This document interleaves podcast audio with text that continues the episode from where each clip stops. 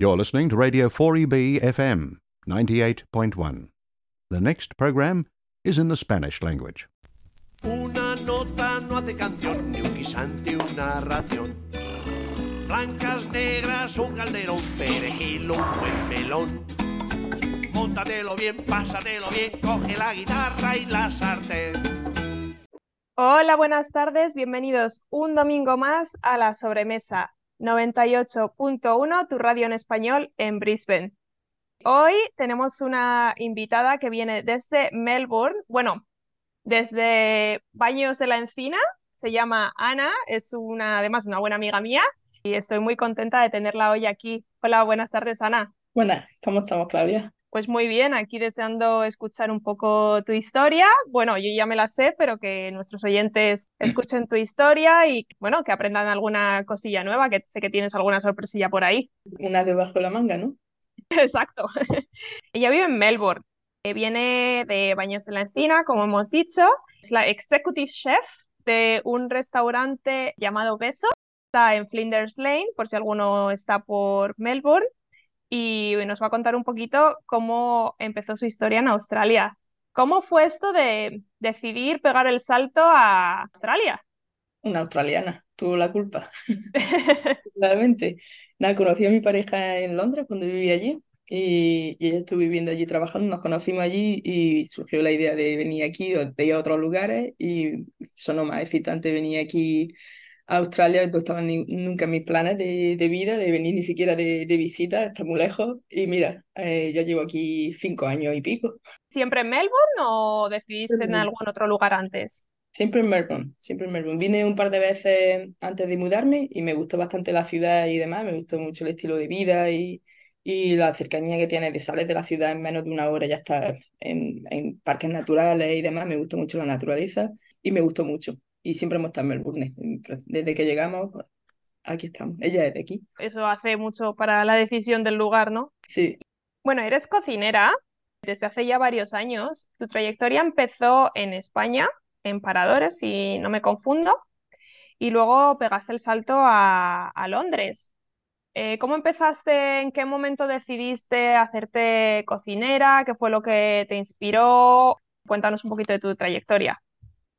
Pues en, en mi caso siempre se ha cocinado y la conversación que siempre tenemos comiendo es de qué se va a cenar, qué se va a almorzar al día siguiente eh, y siempre hemos cocinado mucho. Yo cocino mucho con mi madre, con mi abuela y cuando llega ahora que se acerca Semana Santa, eh, desde pequeña nos íbamos a la panadería a las 2 de la mañana, hacíamos magdalenas, pestiños, eh, tortas, hornazos y siempre he estado pues, muy conectada con lo que es la cocina, pero nunca lo he visto, no- nunca lo veía como una profesión. eh, en, mi pueblo los, los quienes son las cocineras de los bares son las madres de mi amiga, eh, son las que regentan también el bar, el, el marido es el que está en la barra y la, y la, y la mujer la que está en la cocina.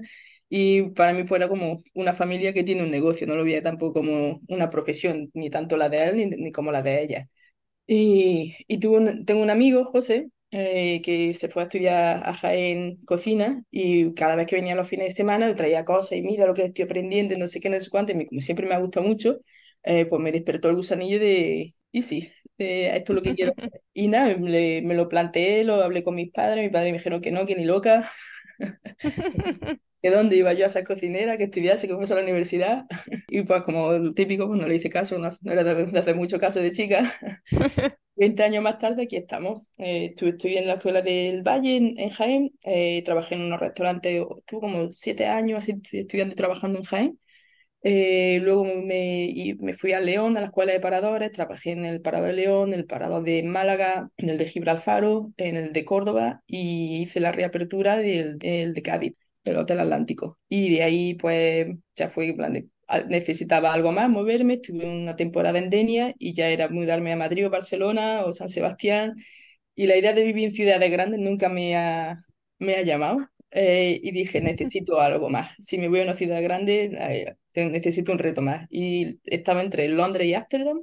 Miré los restaurantes que había en Ámsterdam que me gustaría trabajar en ellos, la cantidad que había y, y en Londres, y, y evidentemente, pues por número y, y, y, va- y variedad, pues eh, ganó Londres. Me fui a Londres en 2013, estuve viviendo allí cinco años, trabajé en diferentes tipos de cocina, estuve trabajando con unos meses haciendo un poquito más de portugués eh, peninsular, más que portugués, eh, con mucha influencia japonesa, trabajé en un restaurante japonés también. eh, hice un poquito de cocina mo- moderna francesa con Iñaki Azpitarte y en el último lugar donde estuve de jefa de cocina fueron casi tres años y solamente cocinábamos con, con ingredientes que fuesen del Reino Unido, de kilómetro cero, de proximidad, Qué teníamos bueno. eh, de proveedor de verduras y demás tenía cinco porque era una solamente producía cinco cosas y, y el resto lo tenía que buscar con otro. Y fue un proyecto muy interesante, muy bonito, muchísimas horas, hacíamos la charcutería nosotros, eh, hacíamos jamones, salami, salchichón, chorizo, eh, un poquito de todo, tiraba un poquito más en torno a mm, charcutería italiana pero también ya que estaba yo allí metí baza como en plan de un poquito más de escabeche por aquí, ¿no? Y Qué allí bueno. pues, me pareja y me vine para acá. Aquí estamos desde hace cinco años. Muy bien, ¿y qué te parece Melbourne? ¿Contenta aquí? Si no fuese por el clima, que yo soy una frigolera, que no vea, se vive muy bien. Eh, es muy fácil de adaptarte, es una ciudad que tiene muchísimas cosas culturales. La gastronomía aquí es muchísima variedad, muchísimas etnias. Entonces va a un barrio eh, filipino, va a otro barrio eh, vietnamita, va a otro barrio turco. Y la, la variedad y la calidad de gastronómica que hay en esta ciudad es increíble. Y como ya he dicho antes, plan de luego el beneficio de salir de una hora en coche, te vas a un parque natural, te vas a un fin de semana de camping, que me he aficionado al camping que no veas, porque nunca lo, nunca lo disfruta de, de esta manera eh, cuando estaba Mm, en Europa. Y la verdad que sí, me he adaptado súper fácil, mm, se vive muy bien. Muy bien, tienes un montón de, de influencia asiática en tus platos, en tus creaciones. ¿De dónde te viene la influencia asiática? Pues ya cuando empecé a cocinar eh, y a estudiar, conocí lo que eran los diferentes tipos de cocina internacional y demás, y me gustó muchísimo la cocina Nikkei, eh, la fusión entre japonesa y peruana, y, y de ahí también ya, ya empecé a, a investigar un poquito más de la cocina japonesa, eh, eh, estando en Europa. En Londres trabajé en un japonés, trabajé con cocineros que eh, utilizaban muchísimas técnicas e ingredientes japoneses la mayoría. Y cuando llegué aquí, eh, por hacer algo nuevo, primeramente trabajé en un restaurante vietnamita, se llamaba Anchovy, que está cerrado ahora, y, y la explosión de sabores que nunca has probado, que nunca has conocido, de, es increíble. Es como si abres tu, tu alacena y, y mira donde mira, es un sabor nuevo, un sabor nuevo, un sabor nuevo. Y eh, pues, siendo cocinera, pues jugas con el arco iris. Exacto. Luego también estuviste en, no sé si lo voy a pronunciar bien, Li, Li Hou, Li Ho Fuk. Li Hou Fuk. Dijo Fook.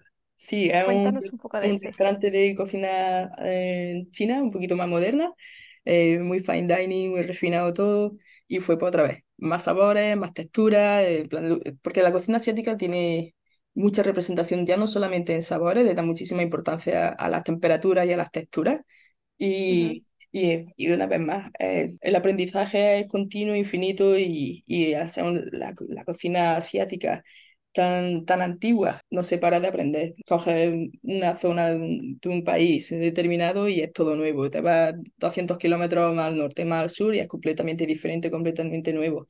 Y es, pues, yo creo que ahora es el- lo que nos gusta a los cocineros, el, el aprender, descubrir sabores nuevos, texturas nuevas, técnicas nuevas. Lo que descubrí, por ejemplo, con la cocina china, que se asemeja muchísimo a la cocina española, eh, eh, nosotros cocinamos muchísimo la casquería y demás. En el sur ujú. tenemos también la influencia eh, árabe de todas las especias que utilizamos en nuestros escabeches y en nuestros pasteles. Y para mí fue como un plan de, esto es lo mismo, pero casi, casi no, cocinando un Eh, perro, cocinando un wok. Exacto. Sí, sí, fue fantástico. Y ahora pues que tengo la oportunidad de desarrollar mis propios menús, pues evidentemente se nota esa influencia de todo lo que he aprendido. Sería, sería un- una lástima no utilizarlo, no incorporarlo, porque sinceramente tan solo un ingrediente tan simple como puede ser el yuzu koso, con la fermentación de, de guindilla verde con eh, la peladura del yuzu, un cítrico japonés eh, te eleva el balance de un plato que no te lo puede dar otro cítrico, como puede ser una mandarina, una naranja, un limón, que naranja sanguínea, que ya los conocemos. Y por eso es lo que más me gusta de cocinar, de incorporar elementos nuevos. Distintos perfiles de sabor definitivamente, pero que te recuerdan o, o podrías aplicarlos a las técnicas que tú ya conoces de, de casa, por así decir. Cuéntanos un poquito de tu nuevo proyecto, porque estás en un restaurante español en el que haces de vez en cuando alguna fusión y, y bueno, abrió hace muy poquito, en, en agosto, y, y bueno, ha sido un, una cuenta reloj y un buen reto para ti. ¿Cómo ha sido el estar ahora ya en Melbourne establecida después de es- esta experiencia, ¿no? En un vietnamita, en un chino, ahora ya pegas salto y dices, bueno, vamos a hacer algo español.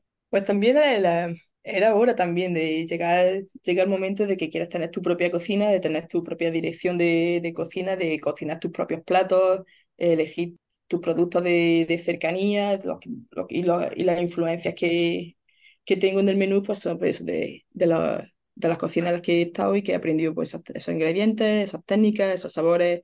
Y la verdad, bueno, pues, la verdad que de la manera que lo incorporo es muy playful, juguetona. Hacemos, desde la apertura estábamos haciendo unos, unos dumplings de rabo de toro, ¡Guau, eh, qué bueno! los hacíamos con unas parmentillas de patata, que la gente flipaba más con las parmentillas casi que con los dumplings, los dumplings ya estaban buenos y era solamente mm, patata asada mm, en la Thermomix hasta que se, se estresa el, el almidón, en plan de que el, el cocinero francés se enfada.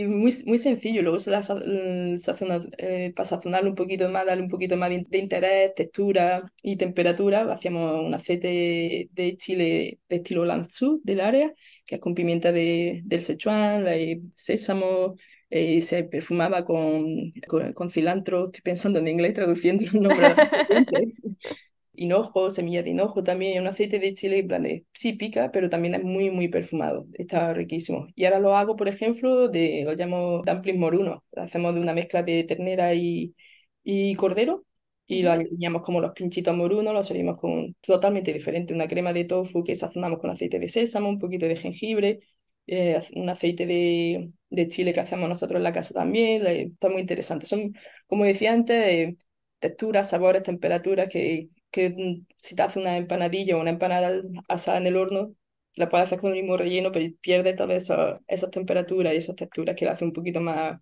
más interesante al comerlo y le da un punto diferente. Bueno, yo, yo voy a ir dentro de poco y esto hablaremos en, en las- en la siguiente parte del programa y espero poder probar alguno de esos dumplings morunos, que tengo muchas ganas. de toro, ¿eh? O igual no de los de rabo de toro. Bueno, el que sea, no, no le voy a hacer ascos a ninguno. Em, e- esta pregunta me gusta preguntarla eh, a, a cualquiera de los cocineros o, o- o empresarios que tienen, que tienen algún negocio español en Australia. ¿Te has encontrado algún reto con tus clientes en cuanto a algún sabor, en cuanto alguna técnica, en cuanto no sé, o sea, he escuchado de todo, ¿no? De, querer un gazpacho caliente, de, de, de todo. ¿Tienes algún momento bizarro o algún, algún reto que digas que no estén tan abiertos hacia nuestra cocina? Honestamente, el público de Melbourne em, está muy abierto a, a cosas nuevas. Sí, tengo, en plan, de gente llega, en plan de, no tienes paella, pero entonces es un restaurante español o no. Porque además la cocina que yo hago también es la más desconocida. Eh, no los culpo porque cuando van de vacaciones van a Madrid, San, eh, San Sebastián y Barcelona, van a las zonas turísticas y comen paella, y comen chorizo, y comen churros con chocolate, y, y si comen algo más no se acuerdan del nombre, entonces ya no se acuerdan del nombre, no, no existe. Entonces sí, un poquito mala y eh, romper esa eh, barrera, decir, no solamente vivimos de paella y chorizo en, en España, también hay otra gastronomía. Y la, la, la cocina que hacemos es en plan de, de toda, de toda la, la península. Eh, evidentemente un poquito más de influencia andaluza, pero, eh, pero cocinamos toda España. Y, y si nos encontramos un poquito más, ese, ese es el plan de, "Mm, pero no tienes paella. Y yo le digo, "To- todavía no. Pues cuando la sin chorizo, el- pollo, en plan de, la hacemos la buenos arroces y solamente una paella. Todavía tenemos el trabajo de educación ahí también, dentro Ujú. de como restaurante español y como el punto de diferencia que estamos haciendo, eh, lleva un tiempo, lleva un tiempo de que la gente lo acepte como tal y no lo juzgue como lo que no es. Ujú.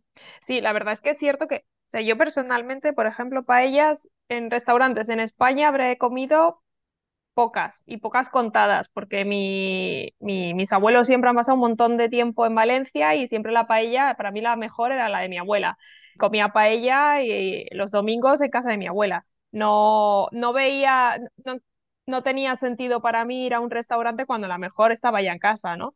Y hay, muchísimos restaurantes que no tienen paella y en España y son buenísimos. Lo que pasa que, que ha sido el plato más internacional y está, es, es, genial que, pues que sobre todo en Australia, ¿no? que todavía tienen la cocina española un poquito lejos, como el país, que está un poquito lejos, que les acerquemos un poquito más de, pues de otras cosas, ¿no? Que es una cocina muy rica, que no necesitamos estar siempre el ABC de siempre, ¿no? Paella, chorizo, manchego, churros. y además de, la manera, por ejemplo, que yo lo hago, de eh, las, patatas bravas mm, sí me, no, me, no me disgustan, pero no me, no me apetece cocinarlas como tal. No creo que es lo mejor que tengamos nuestra gastronomía en, cuando ya es conocido. Si no fuese, si fuese desconocida, pues sí, en plan de las patatas bravas tenéis que probarlas porque las estáis perdiendo. Pero como ya lo conocen, hay que hacer algo nuevo. Y por ejemplo, pues uno de los platos que, que tenía hasta hace poco eh, una gamba bravardinas, la, llamábamos. Llamábamos al cliente con una gamba gabardina con salsa brava y su alioli, como se hace, unas patatas bravas. Volaban, lo poníamos de especial y, y volaba el especial las dos primeras horas. Y eh, preparábamos para un servicio de cinco horas. Eh, y la verdad que esa es también de la manera que, que yo presento lo que los términos que son conocidos por el público australiano de la cocina española, eh, también lo incorporo de una manera diferente, eh, de que no solamente tiene que ser así, también puede ser válido así. Está rico, eh, es visual, tiene temperatura, textura, no, te queda solamente en el nombre. Y, también con el nombre, un poco también así, la gamba gabardina, pues, si le dice gamba gabardina, la gente te va a mirar, ¿de qué habla? Sí. Pues la de pruebas, la mete la palabra y ya se, también le mete la salsa y hace un poquito, un, poquito más de juego con, con el estigma y, y con la intención de hacer cositas nuevas qué hambre me está entrando, además hasta ahora.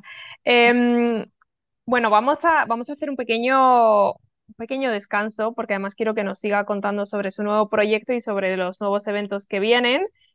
Y, y nos vemos en un ratito. Muchas gracias, Ana. Ahora.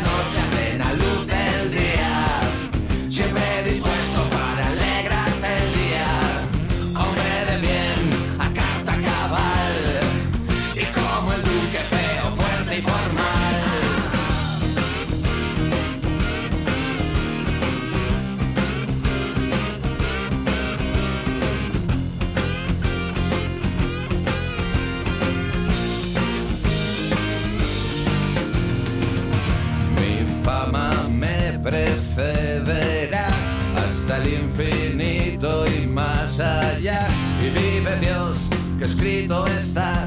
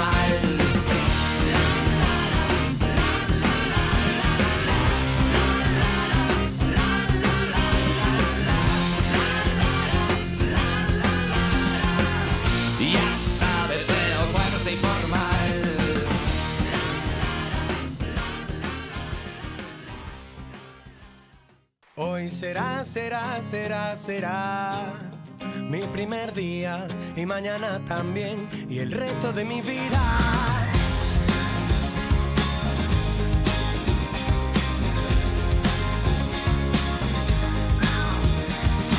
Hoy le he ganado la batalla a la montaña de la ropa sucia. Hoy,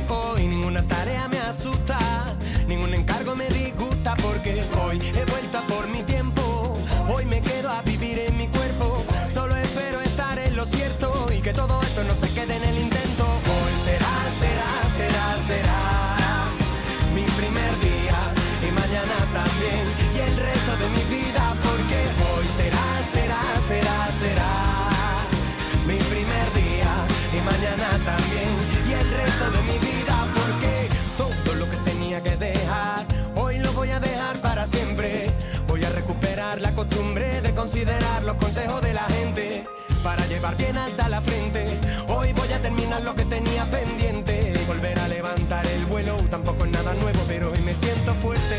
Hoy puedo hoy el premio me lo llevo. Hoy me sobra la energía es el punto de partida porque hoy será será será será mi primer día y mañana también y el resto de mi vida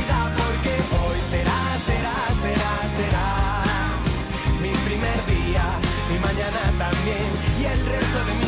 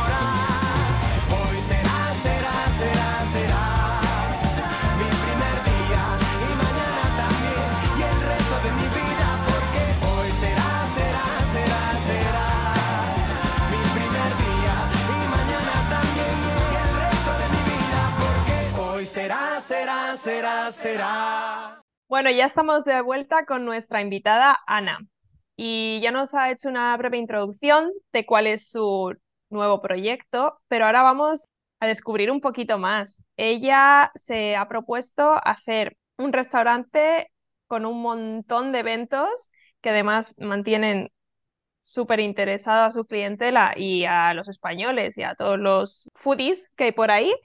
Y empezó eh, el 28 de octubre con, hizo team up con varias personas con productos españoles y nos va a contar un poquito de cómo fue ese evento. Bueno, el primer evento lo hicimos con Guillermo de, de Made in Spain, que es mi proveedor de, de conservas españolas. Eh, traen posiblemente las mejores conservas que, que se encuentran en Australia y desde la apertura pues, lo tengo como uno de mis proveedores. Los vinos fueron, eh, el maridaje se hizo de ese menú con los vinos que consegui- nos trae eh, Xavi de, de Spanish Terroir, nuestro proveedor de vino español, uno de ellos. Y hicimos un menú súper colaborativo de para hacer la representación de, pues de eso, de los productos de calidad de, que vienen en, en- enlatados, básicamente desde España, que los trae Ujú. Guillermo y, que, y, la- y el maridaje con, con, con los vinos españoles también, pero también incorporándolos con todos los ingredientes de cercanía que conseguimos a través de los proveedores que tengo, son muy locales eh, que es la, la mezcla de lo que es español y australiano, eh, calidad con calidad. Y salió un evento súper chulo. Hicimos un evento de, eh, de tres horas, mm, desde la bienvenida hasta, hasta, hasta que terminamos. Fue un poco, eh, como si un poquito de un tropicio, nos, nos salió la alarma de, de incendio, porque está dentro de un hotel, ejecutiva también del hotel, en mitad de la cena, tuvimos que evacuar, pero la verdad que la gente se salió a la calle con su copa de vino, esperó tranquilamente y Vamos eso ahí. una, unas personas que empezó a echar un poquito de humo, se sonó la alarma, llegaron los bomberos, media hora más tarde o 40 minutos más tarde estábamos de vuelta en el restaurante, seguimos con el evento y no pasó absolutamente nada, solo la gente cena con un show. Cena con experiencia total, sí, cena con show. Cena Vamos. con un show. Espero que no se esperen que todas vayan a ser así, que haya... Esperemos que no, que no, ¿eh? Porque se ve un poco, ¿sabes cuando se te sale el corazón del pecho? Pues así un poco, porque no sabes qué está pasando. Pero no, fue súper divertido. Eh, conseguimos, por ejemplo, hicimos un arroz campero, en vez de hacer una paella, hicimos un arroz campero de plato principal con, con gallos. El proveedor eh, está a una hora, hora y poco de Melbourne y de la manera que lo hace súper ético, muy, produce mu- muchísima calidad, cockerel, y, y la verdad que pues hicimos eso. Mm, ingredientes muy españoles con ingredientes muy australianos, un menú al estilo de beso. Bueno, y este evento fue el primero de una sucesión de eventos que van a ir ocurriendo, que se llama Friends of Beso. El segundo, nada más y nada menos, va a ocurrir este miércoles, el Día de Andalucía, en el que vas a traer a ocho cocineros españoles, aquí una servidora entre ellos, que tengo unas ganas tremendas de ir ahí a cocinar contigo. Este evento que, bueno, se están agotando las entradas, si, estáis por Melbourne y os interesa ir ya a, la página web y reservar vuestro asiento. ¿De qué trata este evento, Ana? Cuéntanos un poco. Bueno, pues como tú bien has dicho, el Día de Andalucía y eh, of Beso he invitado a mis amigos de It is Spanish, mis cocineros. Se me dan la línea los planetas, he conseguido ocho cocineros, que eso es muy difícil conseguirlo, que todo el mundo esté disponible. Y, bueno, algunos no solamente no están disponibles, sino que han hecho el sacrificio de decir, vale, cuando vuelva me tengo el trabajo acumulado, pero bueno, la mayoría básicamente. Eh, pero hay que juntarse, hay que hacer eventos así. Y en celebración pues, del Día Andalucía vamos a hacer un menú de ocho platos, cada uno de una de las provincias. Vamos a hacer un maridaje de ocho vinos y luego vamos a hacer un postre, un surtido de postres, de postres típicos que son, la- la- como está la fecha entre Carnaval y Semana Santa, eh, pues vamos a hacer un, un surtido de postrecillos así chulos también para terminar con buen sabor de boca, ¿no? Y, y ujú. nada, tengo muchísimas ganas, hace mucho que no, eh, que no he visto a, a muchos de ellos, a muchos de vosotros y, y algunos de ellos todavía no los he conocido en persona, incluso viviendo en Melbourne como Ike. Wow, sí, bueno, y, y además un montón de, de también cocineros y miembros, que no solo hay cocineros en, eh, en Eat Spanish, de, gente apasionada de la gastronomía, que, que además va a venir como, como cliente, ¿no? Eso es, vamos, se están convirtiendo en el evento del año. Yo estoy súper contenta. No se me, cada vez que hablo del proyecto se me pone la sonrisa de oreja a oreja y estoy en plan de súper, súper contenta. Eh, sí, Jeff, que es uno de nuestros socios, eh, antes de que mira, había problemas con el link para hacer la reserva desde cuando, lo pusieron y él encontró su manera de hacerlo de otra manera y plan de, me dijo, ya estoy reservado. Es que ya tengo mesa. Pero nada, ya el link está arreglado de la semana pasada, los problemas del directo, ¿verdad? Ujú, Y nada, con muchísimas ganas, como decía, eso, vamos a hacer un plato de cada una de las provincias, eh, eh, algunos más conocidos, otros menos conocidos, pero de la misma manera que, que el estilo también de beso y con un poquito también de la personalidad de los cocineros que van a venir. Así que ujú. muchísimas ganas. Y vamos a hacer un equipazo. No es ir a trabajar, es ir a disfrutar además, por lo menos desde, desde mi, desde mi punto de vista. sí, sí. ¿Nos puedes adelantar alguna cosilla o mejor la dejamos para sorpresa? Ah, pues hay desde platos, por ejemplo, desde un escabeche, desde fritura, eh, estofado, eh, ensaladas, pero todo se va a hacer de una manera mm, un poquito diferente, un poquito diferente, un poquito más juguetona, de, más divertido de comer. Son, son ocho platos, no podemos meter ocho platazos si no los matamos ahí. ¿eh? Ujú, Y entonces vamos a hacer pues eso. Eh, mucha tapa, eh, un par de raciones y luego platos principales para compartir también y terminamos pues se desabrocha en el botón, se pone el surtido de postre y se termina con un buen Pedro Jiménez. Y la variedad que va a ser todo de uva de palomino, ujú. eh, a diferente edad y diferente oxidación, entonces va a tener también un poquito de, de un punto de interés muy, muy bonito también. Es una cena que, bueno, como nos estaba contando Ana, son ocho platos en el menú y además tiene opción de maridaje, que también es todos vinos españoles. Cuéntanos un poco quién nos va a estar haciendo el maridaje, un poquito de la historia. Scott Wesley es nuestro, otro de nuestros proveedores de, de vinos españoles y es un apasionado de Andalucía, además tiene su, su propia eh, producción de vino de Jerez. Albero se llama, sí, Albero. Y al que no está haciendo el maridaje. Eh, le pasé el menú, me, me, reuní con él hace un par de semanas cuando le dije, mira, estos son los sabores que vamos a hacer, cuando lo tenga terminado te lo paso. Y nada, instantáneamente me contestó el correo electrónico, ya el maridaje ya hecho. Y me, me quería cambiar plato. Y yo, no me cambies plato, ¿eh? Uh. no cambiar el plato, pero cambiarlo. He dicho, vamos, tenemos que terminar amigos, ¿eh? Y nada, él, es, es una máquina, es una máquina de, de vino, pero sobre todo de vino andaluz, vino de Jerez. Sabe más que yo y que todos los que, españoles que estamos juntos aquí en Australia, seguro, seguro, seguro. Uh -huh. Y de la manera que también que él habla, eh, va a hacer también un, un, punto muy interesante a la hora de presentar los vinos, además es, un, es una máquina, ya lo conocerás. Qué increíble encontrar gente que pues que, o sea, no es española, pero es apasionada de nuestros vinos y de nuestra gastronomía. Hablando de esto, pregunta curiosa, ¿cuántos cocineros tienes en tu, en tu restaurante? Son cinco. Cinco cocineros. ¿Alguno español? Ninguno. Ninguno español, pero estoy segurísima de que les encanta la gastronomía española y de que es más tu jefe de cocina no es el primer restaurante español en el que ha trabajado. Exacto. Rory vivió en Londres también, es australiana, de Western Australia, Margaret River, y trabajó en un par de restaurantes españoles, y muy, muy buenos.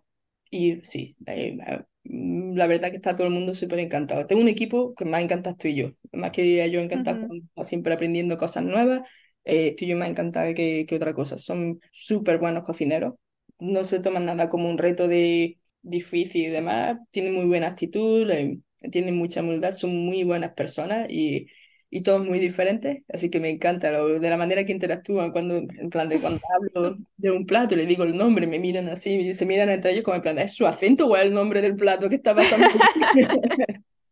y, y, la verdad, un equipo joven, son, el, el, más joven tiene 22 años y el más mayor tiene 26 y mi jefe de cocina, que es casi de mi edad, que no lo vamos a decir.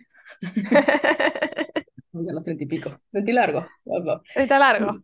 Sí, y la verdad que muy bien, muy bien, muy bien. Eh, están siempre, cuando no cambio el menú o no pongo ninguna especial, cuando hemos vuelto de vacaciones, digo, venga, con tranquilidad, volvemos de vacaciones, reinstalamos la, la cocina y nos movemos, mira, Ana, mm, hay platos nuevos, va a venir platos nuevos. Digo, sí, mira, se lo enseño en plan, ¿y cuándo? ¿Y cuándo? Digo, pero, pero espérate que hay que primero volver al ritmo y ya empezamos con cosas nuevas.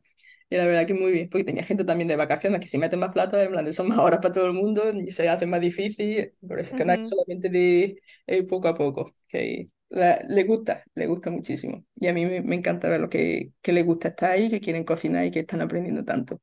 Bueno, tu jefe de cocina ya trabajó en restaurantes españoles, pero a lo mejor eh, con el equipo más joven que tienes, ¿sientes que es un reto a lo mejor en el paladar llegar a ciertos sabores que nosotros los tenemos tan arraigados? No, ¿O se les...? Con algunas cosas muy concretas. Mire, por ejemplo, ayer eh, me llegó una muestra de, de Guillermo, de hueva de maruca, de hueva de, de atún y de uh -huh. corazón de atún.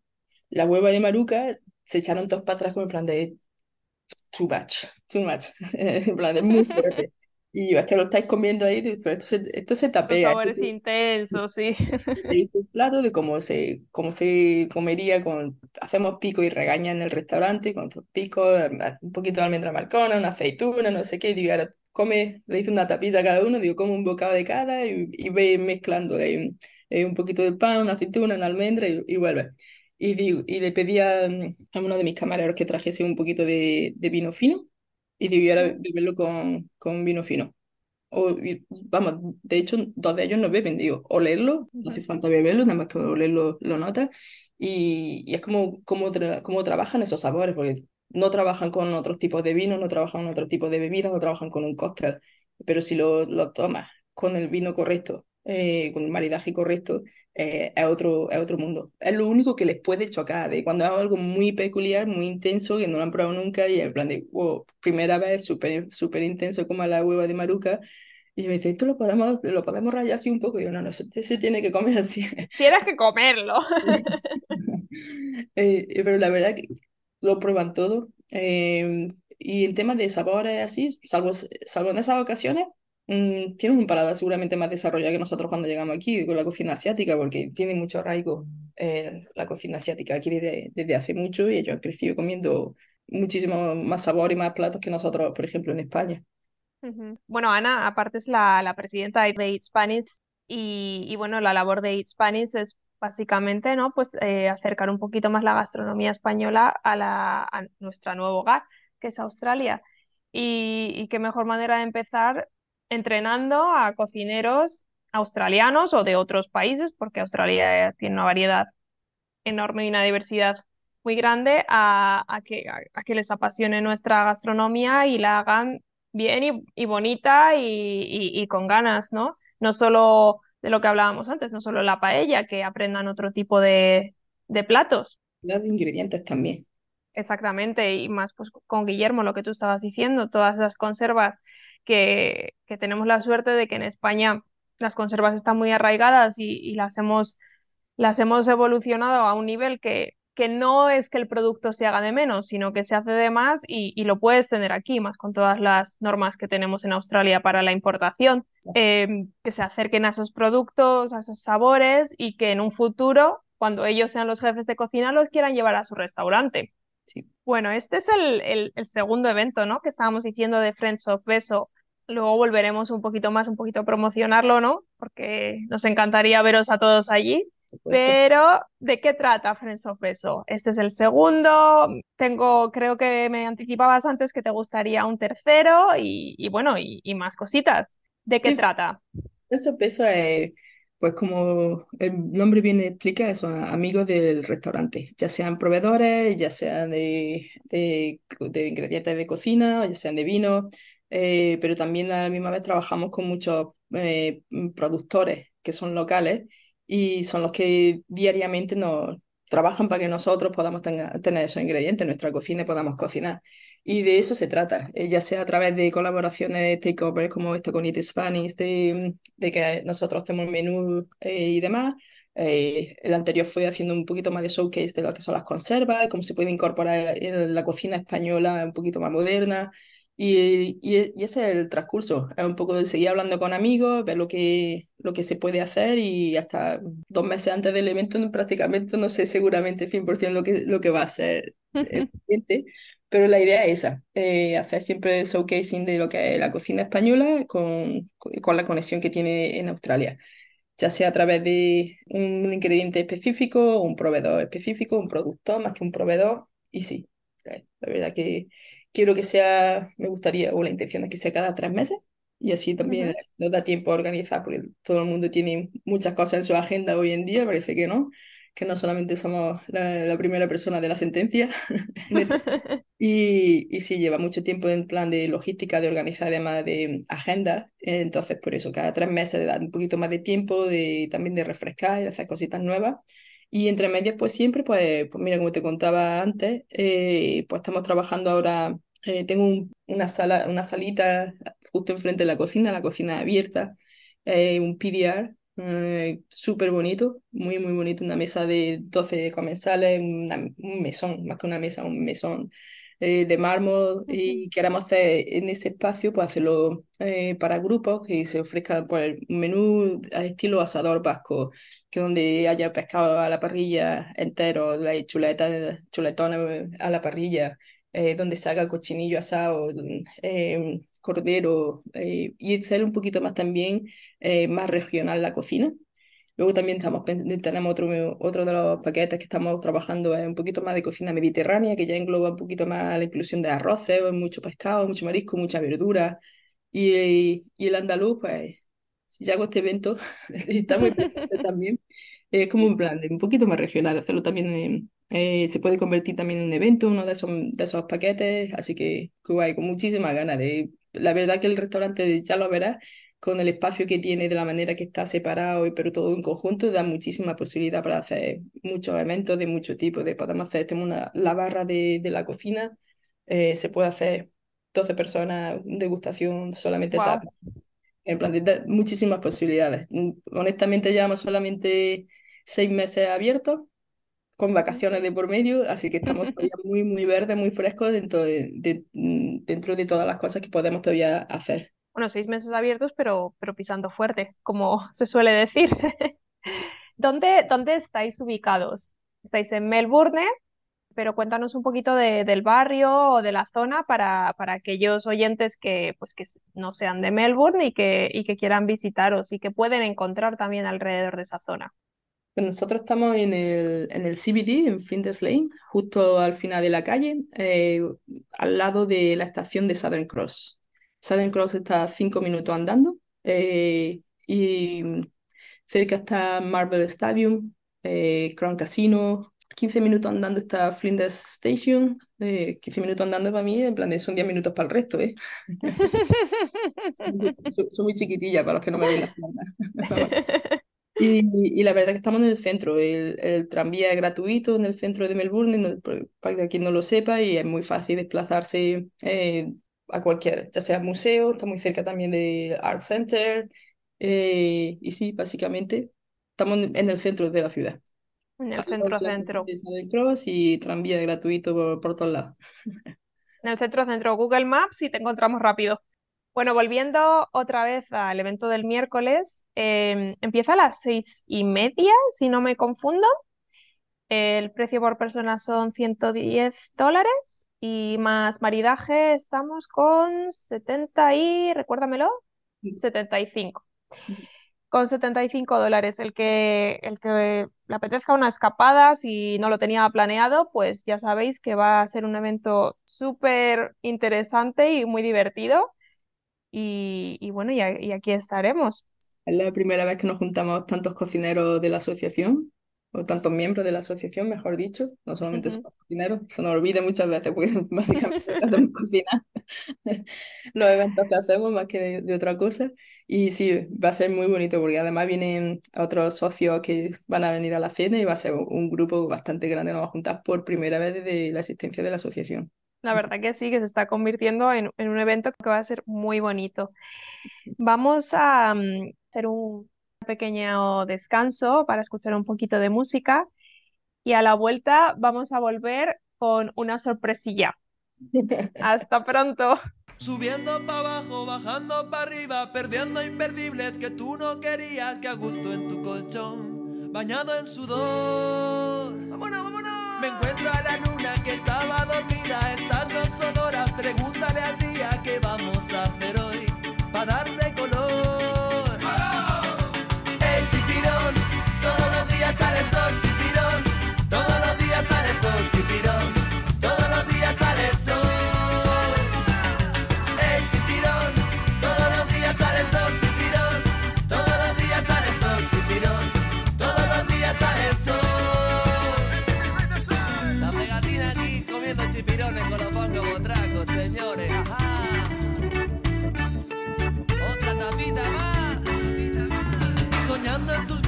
perdiendo la cruzando fronteras que no eran prohibidas, hagamos el amor, fluyamos tú y yo.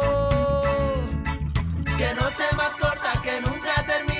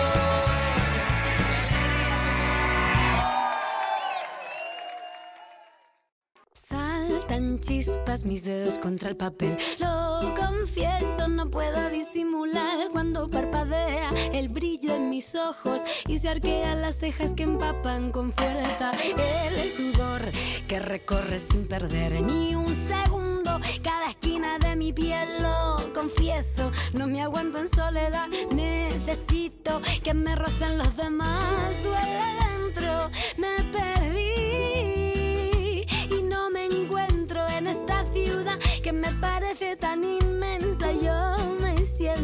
Tan pequeña y me enfado, me enrabieto, me cabreo, pierdo cierta compostura. Quiero todo siempre aquí y ahora y no sé ni por dónde empezar. Que se vuele el miedo que come por dentro todas las ilusiones que tengo. Que salgan arrugas en la comisura de tanto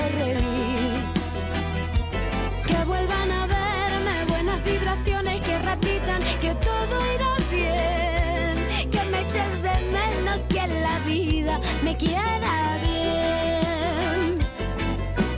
Saltan chispas demasiado que observar. Lo confieso, no puedo disimular. Quiero mantener las miradas que cruzan y pensar que puede haber detrás de los rostros que se dan sin parar a imaginar de dónde vienen los quejidos del penar.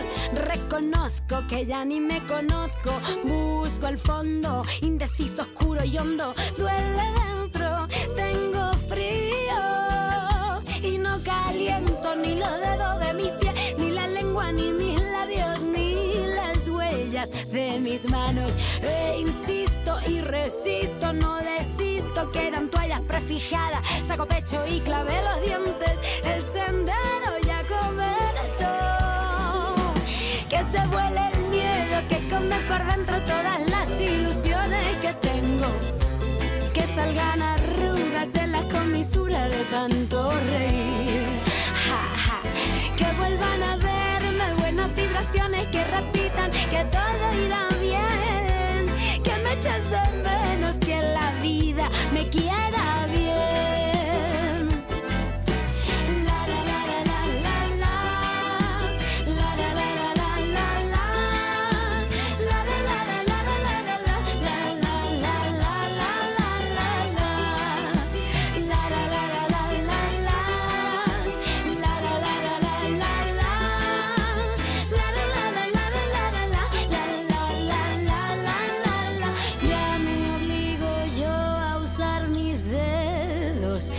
los versos que te escribo pa' que ignoren los teclados que me acercan a tu voz.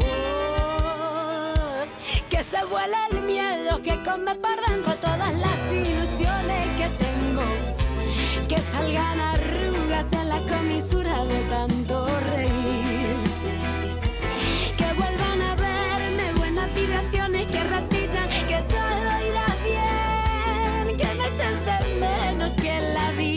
nos quiera bien.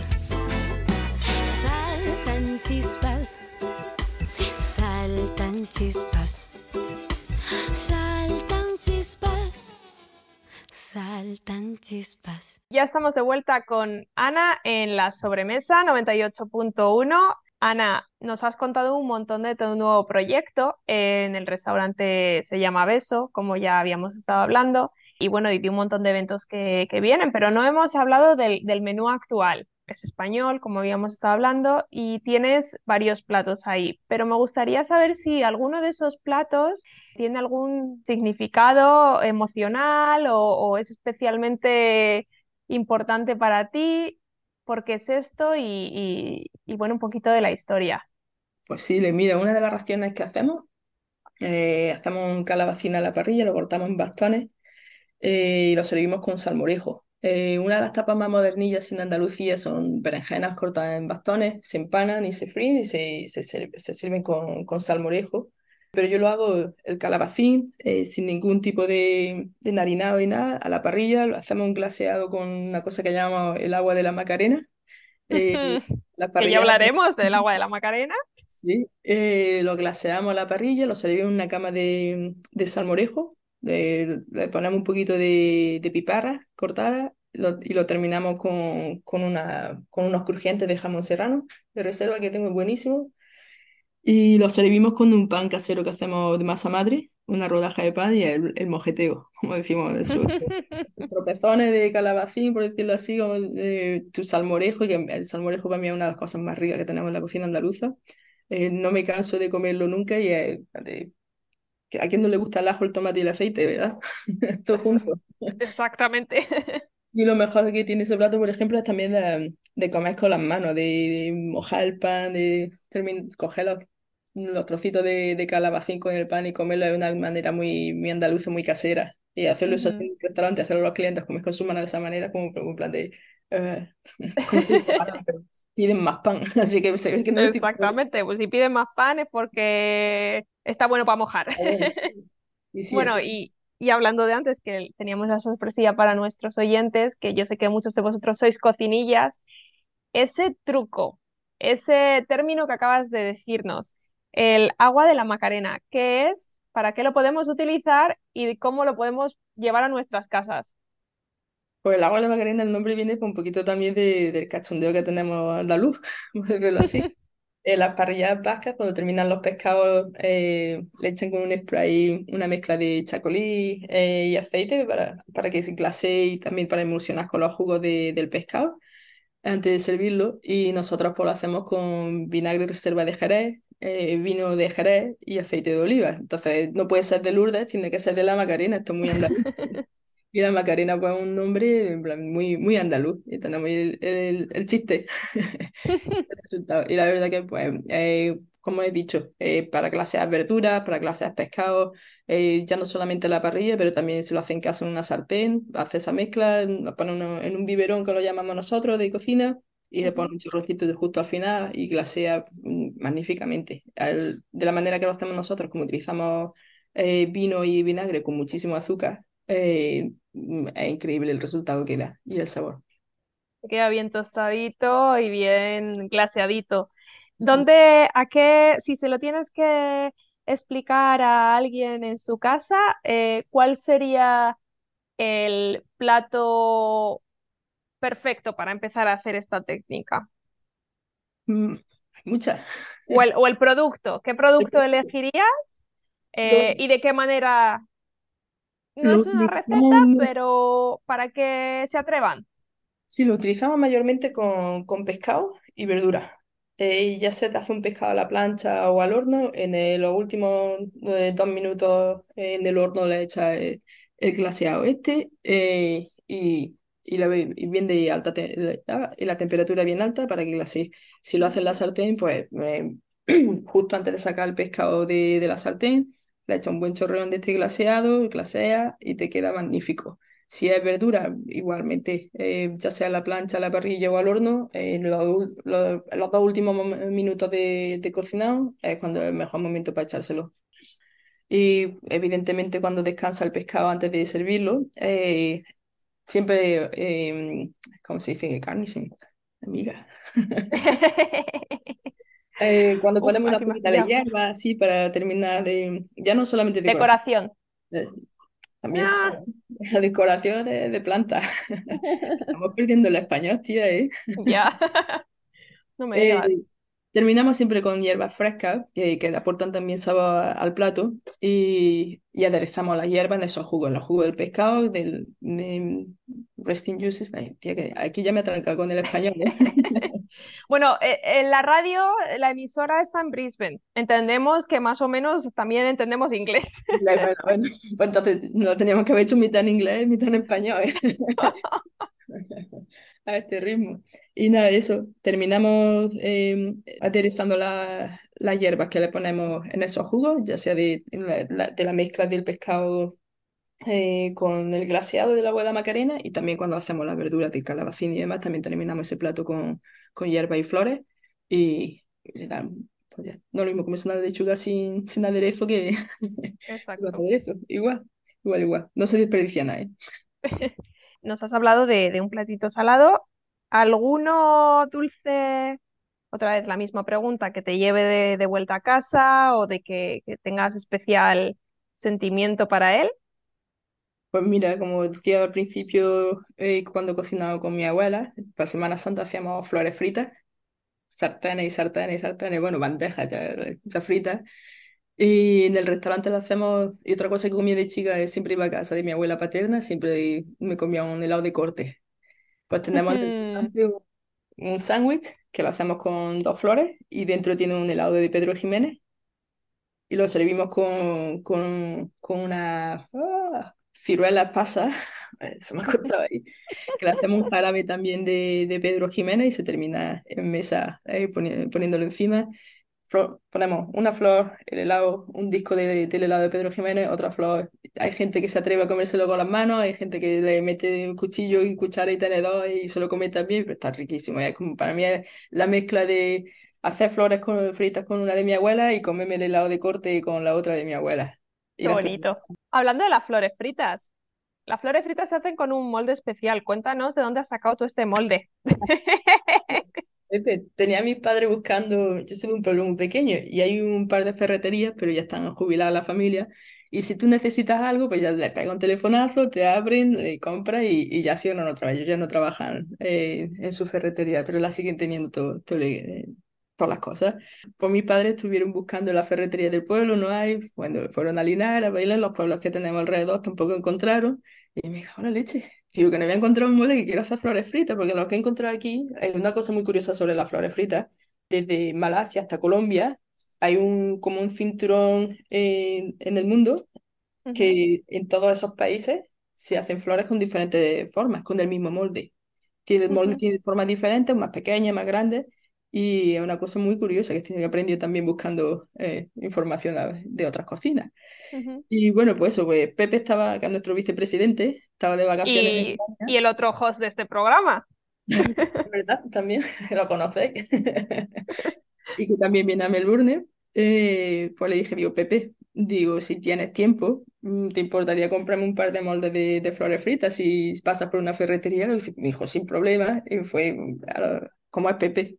Yo creo que despertó al ferre- el ferretero, como en mi pueblo, y dice, que tengo que comprar unos moldes, nada. Y sí, me compró los moldes, los trajo y luego me los mandó aquí a Melbourne y, y por eso tenemos flores fritas en el restaurante con, el- con la forma de, la- de las nuestras en España. Qué bueno, qué, qué grande el Pepe. Y eso, eh, Pepe también estará en este evento. Va- vamos a hacer un, un buen grupito, que no lo habíamos dicho, pero eso se encuentra dentro de, es el restaurante que se encuentra dentro de uno de los hoteles boutique de Índigo, si no me confundo. Así que si alguno de vosotros que estéis en Brisbane o en alguno, en alguna otra zona de Australia que quiera venir a Melbourne, pues ya sabe que puede alojarse y, y comer todo en uno en el, en la misma zona. En el mismo edificio, te doy de, de desayunar, de comer y de cenar. De todo, todo en uno. Muchísimas gracias, Ana. Me ha encantado, he disfrutado muchísimo con tu entrevista. Bueno, nos vemos este miércoles. Nos vemos ya mismo. Muchas gracias a todos. Nos vemos el siguiente cuarto domingo de cada mes en la sobremesa. Hasta luego.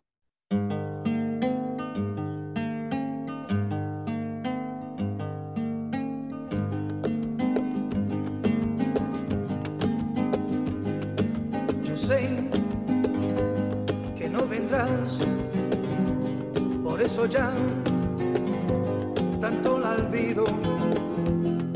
Dejar un nuevo amor, tanto mejor